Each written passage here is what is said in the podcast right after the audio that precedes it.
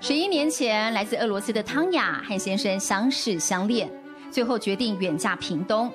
刚来到台湾的日子，人生地不熟，想要打扮自己都不知道可以上哪去买喜欢的饰品。想起自己国家会用金属线来创作有风格的艺术作品，向来有艺术天分的汤雅决定自己动手做。这边，呃，女士喜欢小小的东西，啊，我们喜欢比较大大的东西，所以我看到线，我想，哦，我可以自己试试看做。一个东西自己带。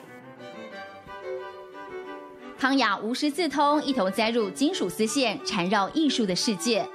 不管是头饰、耳环，或者是项链、手镯，满足了自己的爱美心情，也开启了她在台湾的新生活。你每次都做不一样的，对，所以我觉得很好玩。对，汤雅陆陆续续接触到台湾在地的农特产品。像是屏东归来乡的牛蒡，也被他拿来创作，成为了吊饰。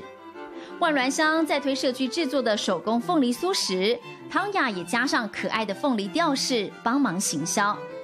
Actually, I like challenge. 如果有很多 resource 可以用，就是很多东西可以用，这样子也是你的作品可以就比较多一点。